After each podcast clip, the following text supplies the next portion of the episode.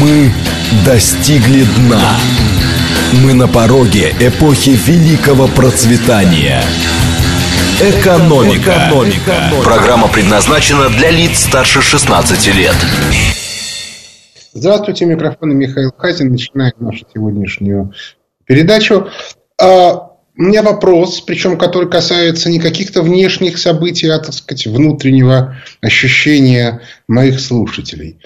А те, кто ну, как бы более-менее регулярно слушают или вот нашу передачу, или смотрят какие-то ролики, или еще чего-нибудь, те, конечно же, обратили внимание, что я уже достаточно давно говорил о том, что по Израилю будет нанесен удар. И вот вопрос. Скажите, пожалуйста, кто... Что-то у нас опрос не появляется. Вот, появился. А, скажите, пожалуйста, вы, э, ну, как бы выслушав мою аргументацию, согласились с тем, что у Израиля в ближайшее время будут проблемы? Ответ – да. 8 495 134 27 35. Ответ – нет. Мало ли кто чего скажет. Экспертов много. Одни говорят, что в Израиле все плохо, другие наоборот, что у него все хорошо. 8 495 134 27 36. И, наконец, вариант третий. Мне, на самом деле, это все не очень интересно. 8. Вот наша экономика – это да, а Израиль. 8 495 134 27 37. Еще раз. 134, 27, 35. Да, аргументация была разумная. Я с ней в целом согласился и ждал. Вариант 2. Нет. Эта аргументация мне не показалась убедительной. 134, 21, 36. И, наконец, 134, 21, 37 это все как бы, ко мне как, меня никак не затрагивало. Почему я задаю этот вопрос? А дело в том, что мы сегодня все столкнулись с абсолютно типовой ситуацией. Она в реальности вызывает дикое совершенно внутреннее а, сопротивление, внутренний конфликт и так далее. Я просто приведу пример. Вспомните, ну, кто постарше, начало 90-х. Ведь до 10 лет до конца 90-х, начала 2000-х работали советские заводы, потому что люди, которые в них работали, не хотели смириться с тем процессом, который происходил в нашей стране категорически. В реальности слом, так сказать, советской промышленности начался уже в 2000-е годы. До этого, в общем, более-менее пытались ситуацию сохранить. Сегодня мы на самом деле оказались в той же самой ситуации. Люди привыкли к некоторой модели. Да, она очень плохая, да, она для нашей страны смертельная, да, она нехорошая, да, там она как бы непорядочная, несправедливая и так далее и тому подобное. Но к ней все привыкли. А тут вдруг неожиданно начинается слом. И когда э, людям начинают объяснять модель, которая в рамках которой происходят вот эти вот новые события, и которая неминуемо влечет за собой слом старый, они начинают сопротивляться. И говорят, нет, нас это не устраивает. Мы этого не хотим. Это неправильно, мы будем с этим бороться, ну и так далее и тому подобное. И как мы видим, по результатам нашего голосования, примерно 15% оказались не согласны с этой логикой. Ну, тут мы делаем скидку на то, что эта логика не всеобщая. То есть, в общем, людей, которые меня поддерживали в логике, что удар будет нанесен по Израилю, их было не так много. Довольно много людей, которые объясняли прямо противоположно. Кроме того, да, давайте скажем прямо. Я же не просто рассказывал про проблемы Израиля. Я объяснял, что удар по Израилю будет нанесен по линии Великобритания-Турция. А, соответственно, агентура Великобритании и Турции, не будем тыкать пальцем, она, соответственно, наоборот, все время пытается переключить активность либо на Иран, что звучит немножко дико, потому что э, Хамас, который нанес удар, это братья-мусульмане, это Турция, ну и, соответственно, Великобритания с одной стороны. С другой стороны, агентура очень не хочет, чтобы всплыла информация, что Хамас работает во многом украинским оружием. Что тоже очень плохо выглядит, особенно с точки зрения руководства Израиля, которое, как известно, рассматривает Украину как своего союзника. Ну и так далее и тому подобное. Соответственно, если вы посмотрите... Ну, понятно, что всякого а, рода русофобская шваль кричит, что это все подарок Путину на день рождения, что все это организовал Путин, но относиться к ним всерьез невозможно, просто потому, что у них эта кошка бросила котят, это Путин виноват. А, а вот то, что довольно много сил пытаются, несмотря на то, что серьезные люди, в том числе, кстати, из Израиля, говорят о том, что участие и участие Ирана не, а, как бы не отслежено, они продолжают давить, потому что цель нанесения удара по Ирану. Более того, тут, тут очень интересная история, потому что Соединенные Штаты Америки начинают очень активно раскручивать тему Ирана, при том, что Соединенные Штаты Америки в рамках этой операции выступают против Великобритании и Турции.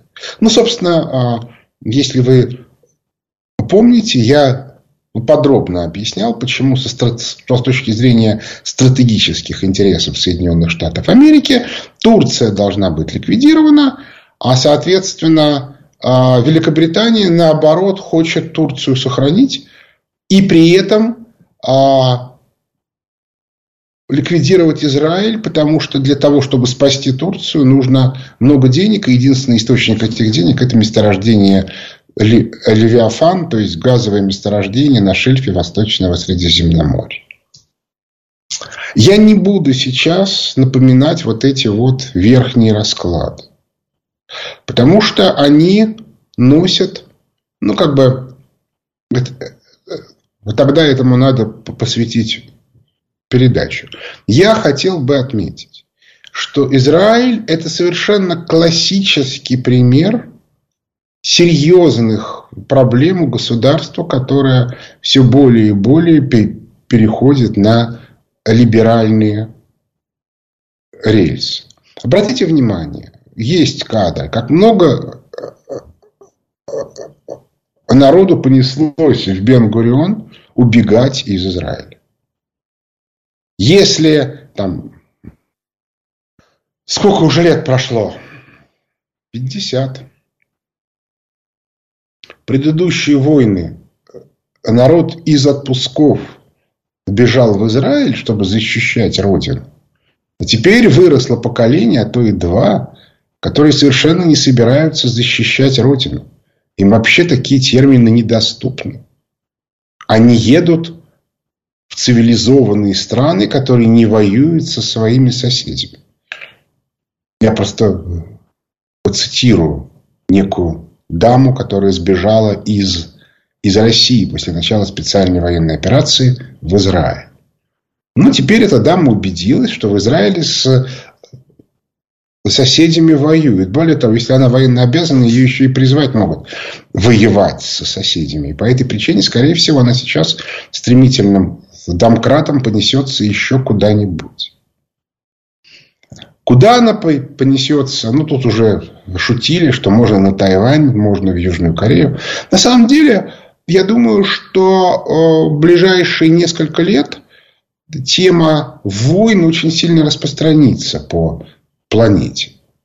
К слову сказать, в тех же Соединенных Штатах Америки ничего не мешает так сказать, негритянским бандам врываться в дома э, добропорядочных белых людей. Это, конечно, не война со соседями, это даже не очень пока гражданская война, это просто а, расовые беспорядки, но теоретически они могут произойти сегодня в Соединенных Штатах Америки где угодно.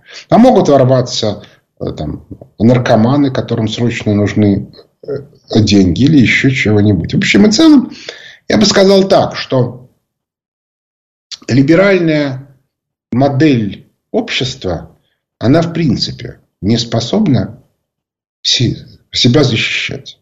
Потому что она не предполагает, что у людей есть готовность отдать жизнь за правильную модель восприятия реальности. То есть, иными словами, традиционное общество, консервативное, предполагает, что отец должен защищать свою семью, своих престарелых родителей, свою жену, своих детей. И если нужно, жертвовать жизнь. А либеральное общество, во-первых, не предполагает вообще, а, что как бы рядом с тобой есть дети и родители. Ну, то есть, может быть, где-то они есть, но там они себя сами защитят, им там государство пенсию платит, ну и слава богу. А если государство пенсии не платит, это означает, что они нищеброды, которые меня не, не смогли правильно вырастить, не смогли мне дать правильное образование. Я, я поэтому получаю э, недостаточно, а, чтобы жить так красиво, как я безусловно достоин. Давайте скажем прямо. Человек, который не готов защищать свою родину, жить красиво вообще не И по этой причине вся эта свора либерастическая, которая сбежала из России, они жить красиво не должны. Они, кстати, и не будут жить красиво. Потому что по мере разрушения либеральной модели, а, а события в Израиле э, – это следствие этого разрушения, им просто никто ничего не будет платить. А работать они не умеют. И по этой причине я могу сказать, чем они будут заниматься. Они будут продаваться. Тому, кому даст. Кто даст копеечку. Причем на первом этапе они еще будут это сопровождать разными красивыми словами о честности, о порядочности и так далее.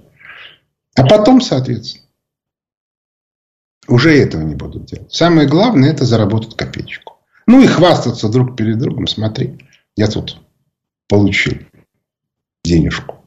А ты, дурак, не получил.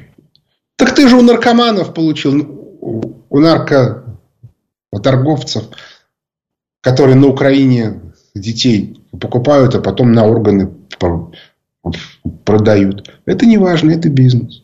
Ты не понимаешь. Это же все равно есть. Независимо от того, участвую я в этом или нет. Ну, так почему бы мне не получить свою маленькую дольку? Кстати, обращаю ваше внимание на то, что информации о том, что у нас стала свирепствовать ювенальная юстиция, становится все больше и больше. Я бы очень бы этим бы озаботился. Я знаю, да, что людям очень часто многие помогают в этих вопросах. Но, тем не менее, сама по себе эта история, нет, она совершенно естественная. Потому что а, а, опеке тоже надо жить хорошо. Она тоже хочет хорошие автомобили и хорошие квартиры. Взятки хочет. А для того, чтобы это получить, а что у них есть, кроме детей? Значит, детей надо продавать. В общем, если мы и дальше будем продолжать в таком стиле, то а вот эта вот либеральная часть, начиная от продавцов Родины и кончая ювенальной юстицией, которая формально считает себя частью государства, ей придется очень плохо. Потому что люди, которые могут защищать Родину, они ее сначала защищают от внешних врагов, потом обнаруживают, что враги есть не только внешние, но и внутренние. И от них тоже надо Родину защищать. И они начинают защищать. Кстати, обратите внимание, вот я выступление Путина на Валдае, оно было очень, как бы это сказать, философски стратегическое. Путин рассказывал о принципах.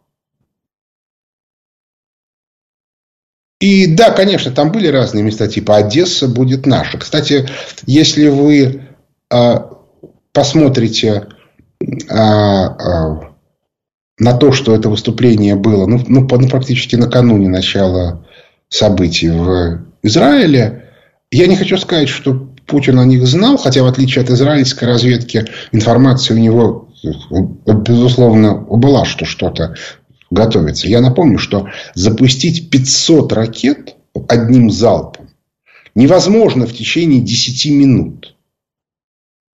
Это просто невозможно. По этой причине это, безусловно, сумасшедший провал израильской разведки, если эта ситуация не готовилась.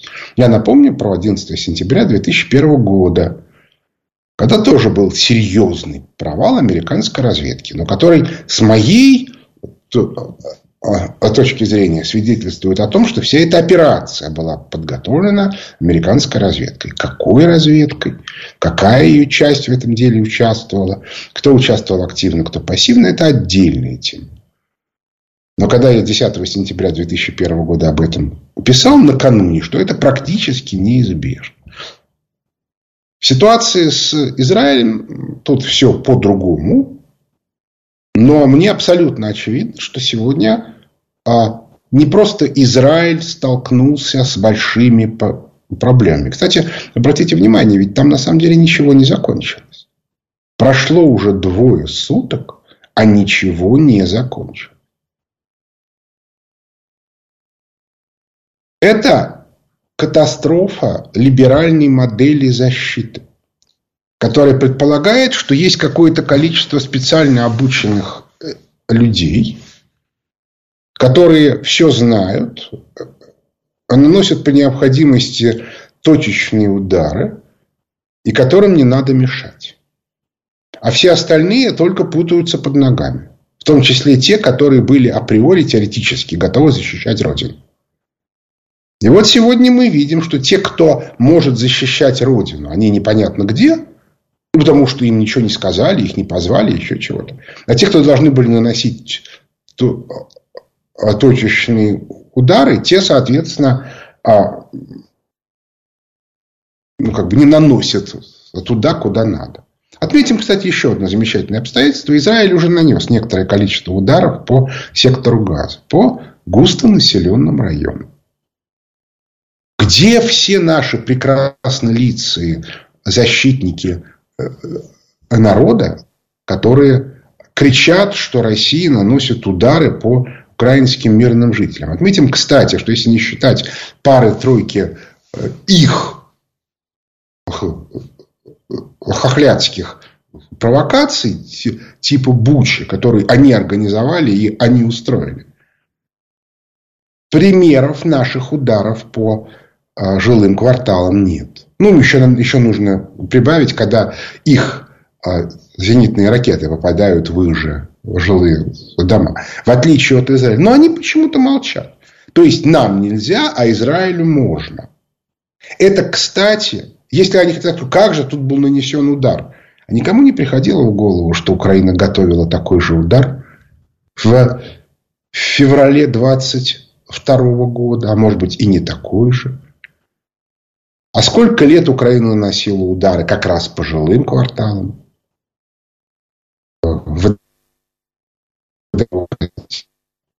А фокус состоит вот в чем. Если вы от логики а, справедливости и а, соблюдения библейских заповедей переходите в либеральную логику целесообразности, то в этом случае вас неминуемо ждет стратегическое поражение. Вот то, что делал Израиль на протяжении там, последних лет, когда они поддерживали э, нацистов на Украине, когда по Израилю, соответственно, ходили люди, э, э, люди со свастиками, когда значит, еврейские девушки пели, а, соответственно, а, всякого рода песни бандеровские, израильские девушки, причем в форме военной. Это казалось, ну да, конечно, это же Путин, он же несправедливый. И по этой причине мы будем поддерживать... Да, конечно, на Украине люди, которые используют свастику, ну, это не так, это глупая шутка, это отдельные люди туда-сюда. А я вам отвечу такую страшную совершенно штуку, что а, бандеровцы как ненавидели евреев, так и ненавидят до сих пор. Но просто в их понимании сегодня Россия более страшный враг, чем евреи. Поэтому от евреев можно взять денег, оружие. Но при этом поставить оружие своим братьям из Хамаса, безусловно, можно, чтобы они валили евреев. А, так вот, переход от консервативных ценностей к э, либеральным неминуемо заканчивается тем, то а, та база, на которой строилось общество, начинает разрушаться. И вместо общества возникает большое количество отдельных групп, компаний, которые начинают преследовать свои интересы. Ну, а дальше, ну, ну, ну вы, вы подумайте сами, кем должны быть украинские как бы, врачи и чиновники, которые украинских детей продают на Запад на орган. Кем они должны быть? Но, кстати, в рамках либеральной идеологии у нас такие появляются. Они, правда, кричат, нет, мы не на органы продаем, мы в семьи.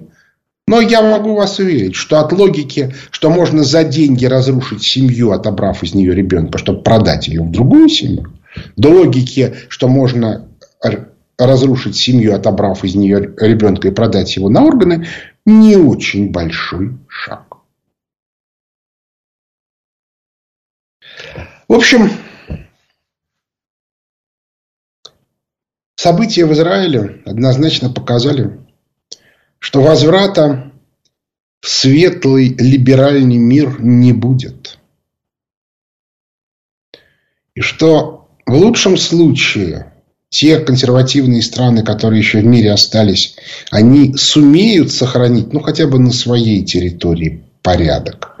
А в худшем мир ждет очень тяжелый кровавый хаос. На первом этапе либеральный, а на втором такой жестко консервативный с феодальным оттенком. То есть каждый, кто сколотил себе достаточно убедительную банду, будет с ней править, используя, соответственно, все милые соответственно, э, так сказать, приметы средневековья, начиная от права первой ночи и кончая посадкой на кол несогласных. Очень бы хотелось, чтобы мы до такого не дошли.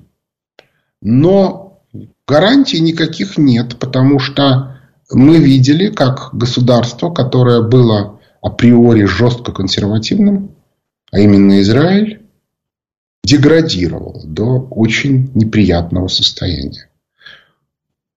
Я думаю, что вот эту атаку они отобьют, если у тех, кто, из Израиля, кто Израиль не решил разрушить, не было каких еще нет каких-то козырей в, за, в запасе. Еще раз повторяю, не у Хамаса, а у тех, кто Израиль разрушает.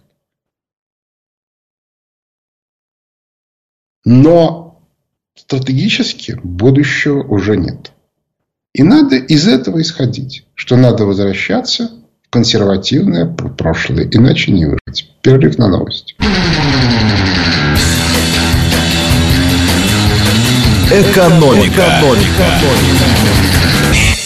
Возвращаемся в студию. Микрофона Михаил Хазин начинает отвечать на вопросы слушателей. Здрасте. Алло. Алло. Ага. Михаил Леонидович, здравствуйте. Это Виктор Михайлович из Домодедово. Здравствуйте. Что-то у вас с голосом. Вы чего-то это кашляете. Да так, утренние э, проблемы. Да. Значит, у меня такой вопрос. Вот послед, послед, э, последние события в Армении э, свидетельствуют о том, что Турция реализует свой собственный шелковый путь и, по-видимому, преуспевает больше в этой деятельности, чем Китай. Ему остается только пробить коридор в Нахичевань, а потом, значит, решать проблемы с доступом к Каспию. Вот как, по вашему мнению, будет реагировать э, Китай э, э, на эту деятельность Турции?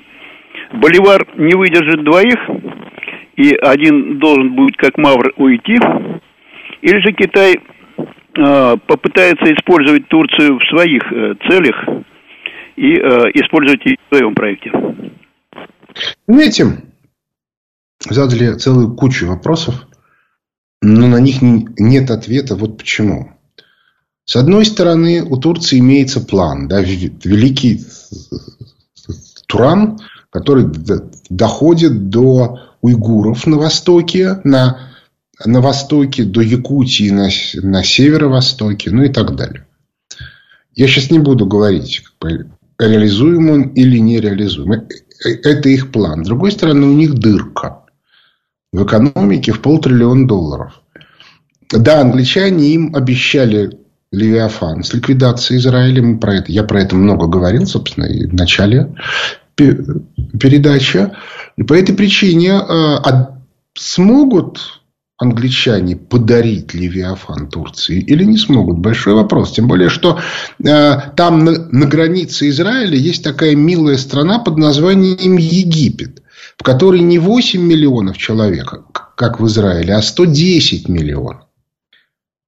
Да, конечно, арабы воины не очень, но вот тут как бы Хамас показал, а, а, а готовили хамасовских боевиков английские инструкторы. Давайте будем смотреть правде в глаза. Не иранские, не российские. Английские. По этой причине у, э, э, есть некоторые сложности у Турции. С другой стороны, Иран, которому ну, нужен коридор север-юг, а вовсе не запад-восток. У Ирана 85 миллионов человек. И давайте скажем прямо, у Ирана армия очень сильная. Разные рассуждения, что Израиль может воевать с Ираном, вот это вот оставьте, да? Это детский сад. Экономика Ирана больше, чем экономика Израиля в 15 раз. Они не могут воевать. Это невозможно. Израиль может Иран укусить. Вольно может. И только. Значит, по этой причине... А, что касается Китая, то а, а зачем Китаю шелковый путь, если у вас а, по Европе будут бегать толпы голодных а, мусульман, которые друг у друга будут отбирать еду с использованием стрелкового вооружения. То есть, как только мы начинаем смотреть как бы, на вот всю, всю, всю картинку в целом, то мы видим, что ничего не получается. Что эти планы, они все остались там, в прошлом. Если угодно, а, история вот с Арменией – это история с Израилем. Армения и Израиль – это одного плана структуры. Но только Израиль возник по итогам Второй мировой войны, а Армения получила государственную независимость, как бы независимость, по итогам а, распада СССР. Но, но, но республика-то возникла еще раньше.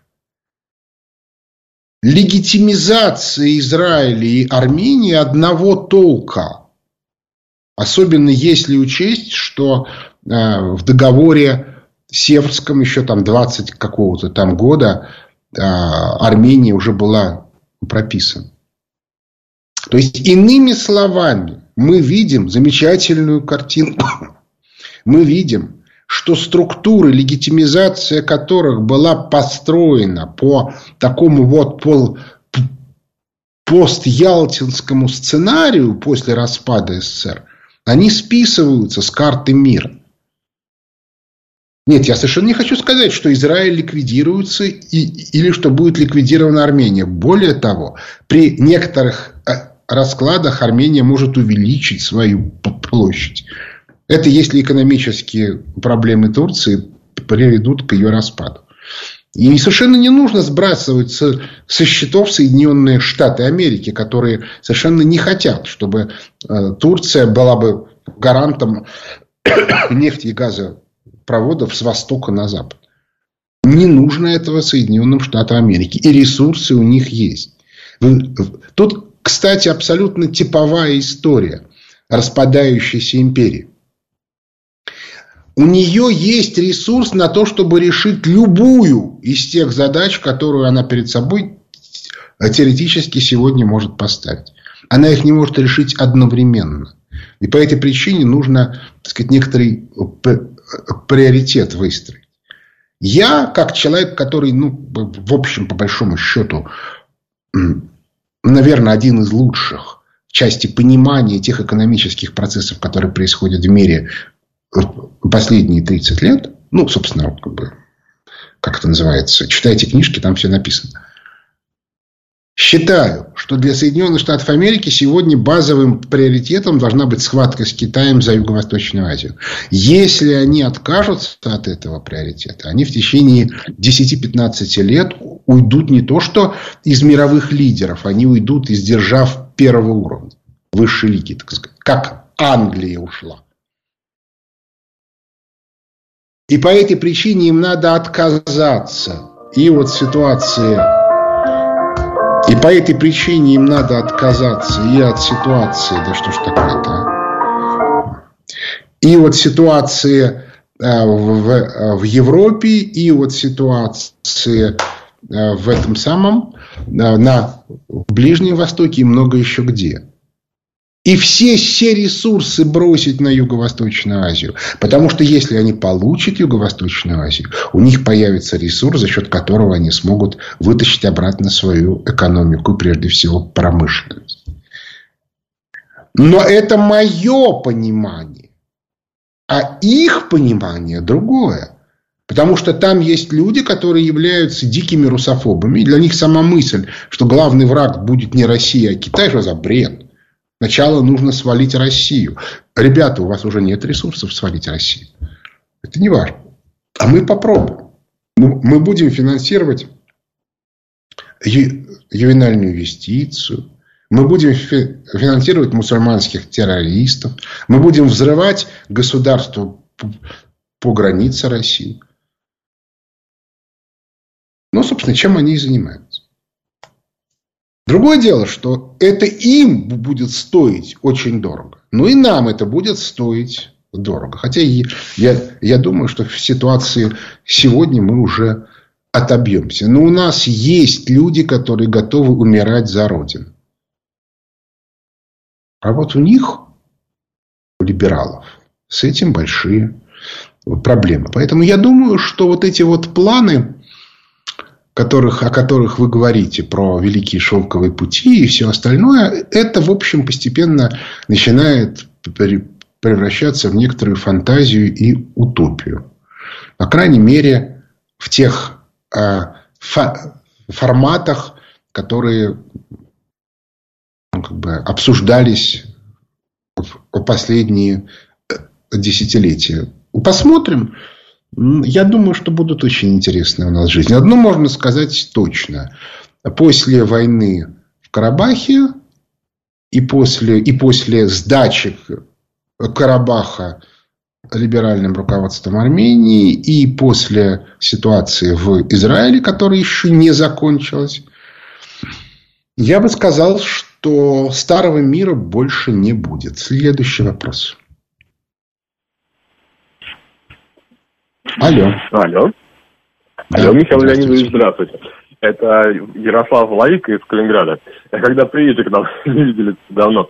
Михаил Леонидович, вопрос... Приглашайте. Я чего, а, я, я чего простой. Мне как позовут, я приеду. Хорошо. А, вопрос, вопрос к вам. А, я видел Владимира Владимировича Путина один раз в жизни, 10 лет назад. А, на, на расстоянии вытянутой руки, мы с ним не пообщались, а там толпа народа подлетела, там все там с ним захотели поздороваться, там стало жили. Вот, и меня произвело это очень большое впечатление, очень располагающий к себе человек. По телевизору, там, на ютубе этого не видно, он очень располагает к себе. И вот а, неделю назад этот человек произносит, что те, кого он называл месяц назад героями, о котором хорошо отзывался, они там чуть ли не наркоманы, кидали, скорее всего, гранатами и сами себя, скорее всего, взорвали. А, ну, даже если это, предположим, было правдой, наверняка это нужно было скрыть. Ну, мы не говорим, то, что Челоковый вагон даже алкоголь запрещен, не то, что наркотики. Ну, потому что это человек, он даже сам себе рейтинг портит, то есть твои люди, которых ты хорошо говоришь, они только наркоманы. Это понижение рейтинга. И наверняка Владимир Владимирович относится к тем людям, которые знают, что, ну, если это предположить, что это была шутка, наверняка он знает, что о мертвых так шутить нельзя. А вот а вы узнаете больше, чем я. Вот э, ваша версия, что это было? Вы знаете, а, я вообще не видел этого, этого э, э, момента. Я речь Путина видел кусочками, не целиком. А что я могу вам сказать? Значит, дело в том, что есть люди и моменты, которые становятся после каких-то событий, кстати, не обязательно они должны для этого умереть, легендами. Слово легенда в данном случае, оно вовсе не героическое, оно обычное. То есть, а что было на самом деле, уже никому не интересно. Вот а, история а, с Пригожиным – это легенда. Все. Уже не важно, что там было на самом деле. Я даже не буду сейчас вдаваться в детали, да, вплоть до того, там, жив он или погиб. А это не имеет никакого значения эта история уже вписана некоторым типовым и базовым образом в историю нашей страны. И никакого другого описания не будет. И по этой причине то, что говорил Путин, не имеет никакого отношения к живым людям, конкретному Вагнеру и так далее. Это всего-навсего описание уже созданной и официально утвержденной легенды. Я несколько раз в жизни участвовал в ситуациях, которые потом стали легендами. Я могу вас уверить, что ну, вот пытаться объяснить, что все было не так, не совсем так, а то и совсем не так, бессмысленно. Поэтому это даже обсуждать не имеет смысла. Это такая вот глупость. И по этой причине я эту тему для себя закрыл. Потому что какой смысл? Объяснять, что все было не так, что это не те люди, что все это было устроено не совсем так, совсем не так, это д и т.п. Вот. Так что я думаю, что... А ваши слова про Путина про то, что он очень обаятельный человек, это правда. Вот. И очень как бы глубоко чувствующий ситуацию. Что, кстати, в наше время достаточно большая редкость. Следующий вопрос. Алло. Добрый день. Здравствуйте. Это Михаил Леонидович? Да, я слушаю вас. Как вас зовут, откуда вы? Я Валерий, э, Тверь. Вот. У меня к вам такой вопрос. Я поклонник нашего творчества. Вот. И, и я всегда смотрел передачи у Соловьева, в том числе вас. И, и, э, мне нравится еще Безруков Андрей Олегович. вот. Буквально вчера была такая э, дискуссия между Владимиром Рудольфовичем и, и Андреем Олеговичем. Да. Извините, волнуюсь. вот. И там был такой спор, предмет вопроса в том, кто нужен, ну, поскольку сейчас будут перемены в мире, Вот. Кто э, э, важнее, люди или задачи? Люди или кто? или, или задачи. То есть Владимир 26 говорит, что надо поставить задачу по переменам в мире, ту повестку политическую, которую задал президент России. Угу. Люди или задачи. Ну, вы знаете, мне кажется, что это странная немножко постановка вопроса. Я просто контекста не знаю, потому что в контексте, может быть, это выглядело, выглядело немножко по-другому. Но это же совершенно разные вещи. Потому что э, задача это, э, ну, как бы, это просто описание ситуации. То есть, вы, у вас есть некоторая модель мира, вы ставите перед собой задачи. Дальше надо разбираться, а кто их способен решить, где те люди, которые эту задачу способны решить, и, что самое главное, где те люди, которые это поддержат. Ну вот на примере Соединенных Штатов Америки, о которых я, я уже сегодня говорил, а, во-первых, нужны люди, которые в состоянии, люди нужны, внятно сформулировать те задачи, которые стоят. А, а задач много вариантов. Ну, грубо говоря, э, бить по Китаю, бить по России, бить еще по кому-то. Там есть много разных вариантов. Но ключевой элемент – это выбор между ударом по Китаю и ударом по, по России. Вот. И кто-то должен это четко и внятно сформулировать. А потом, когда эти задачи поставлены, искать людей. Вот, э, ну, ну и поэтому как, бы, как это можно делить? Да? Если у вас есть автомобиль, то что важнее, сам автомобиль или человек, который в нем сидит?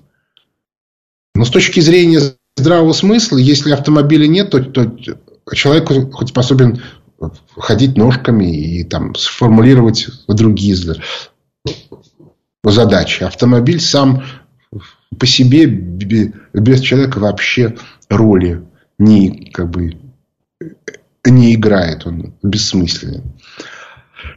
В общем, где-то так. Следующий вопрос. Алло. Алло, здравствуйте, Михаил Леонидович. Здравствуйте. Меня зовут Андрей, я из Ленобласти звоню. Я не смотрел начало передачи, не знаю, какой у вас там контекст сегодня. Ну, такой вопрос у меня. Я вот подумал по поводу того, что сейчас происходит в Израиле. Э, возможно ли это, что э, это попытка отвлечь от Украины вот эту ситуацию, чтобы как бы ее слить, то есть создать новую повестку такую, ну и Запад как бы переключить внимание на этот, на Израиль, на вот эту всю проблему, там, заварить кашу – такую серьезную, чтобы люди забыли об Украине и слить Зеленского? Нет, я думаю, что нет. А, а, то, что тема Украины тут, тут, тут же ушла, это а, тема, э, э, это то, что называется побочка. То есть, это как бы косвенное следствие базовых историй с Израилем. Более того, Украина, ну, нынешнее руководство Украины сделало серьезную ошибку, очень серьезную, связанную с тем, что они поставляли оружие Хамасу.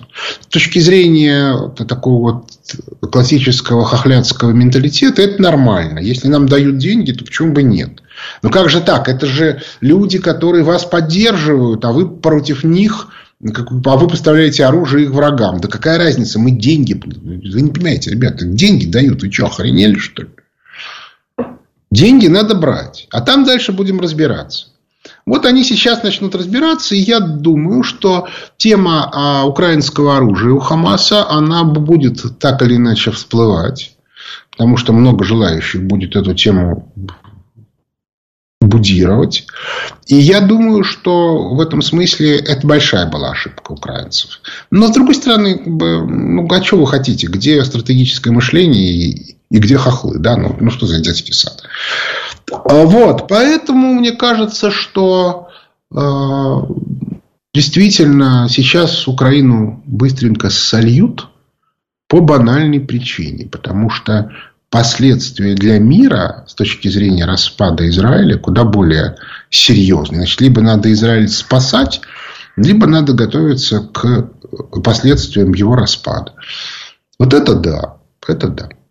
Следующий вопрос. Алло. Алло. Алло. Алло. Здравствуйте. Здравствуйте. Это Слушаю. радио? Как, как вас зовут? Откуда вы? Александр, Екатеринбург. Хотел бы Да? поблагодарить за предоставляемую информацию вот, и задать такой вопрос.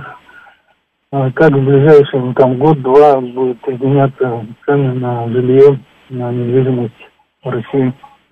Спасибо. А, Вы задаете мне не совсем корректный вопрос. Вот почему. Дело в том, что определение цен на, на жилье, на недвижимость – это экономическая модель. Абсолютно очевидно, что либеральная экономическая модель, э, в которой мы живем, она несовместима с жизнью. Это мы видим, например, по курсу рубля к доллару. То есть, то, что делают Центробанк, это, конечно, вредительство, идиотизм и т.д. и т.п. Но то, что они это делают, это означает, что, что, что что-то, как это, неважно, что-то в королевстве датском. Если мы пытаемся остаться в либеральной модели, я не знаю, что будет. Потому что может оказаться, что цены на жилье не вырастут, зато резко упадут доходы граждан. А может оказаться, что доходы не изменятся, а резко вырастут цены. А, а может еще что-нибудь. И как вы это вычислите? Абсолютно невозможно. А, а если модель будет меняться, а какая модель будет? Пока ответа на этот вопрос нет, этот, как бы отвечать на этот вопрос э, тоже невозможно. Я не могу предсказывать политику государства в этом вопросе, поскольку само государство не в состоянии это делать, как мы видим. На те вопросы, на которые я могу ответить, я стараюсь отвечать, если получается. А получается в этом смысле не всегда, потому что это тоже называется обстоятельства непреодолимой силы. Но я не могу знать, какое указание получит Набиулина из, от МВФ.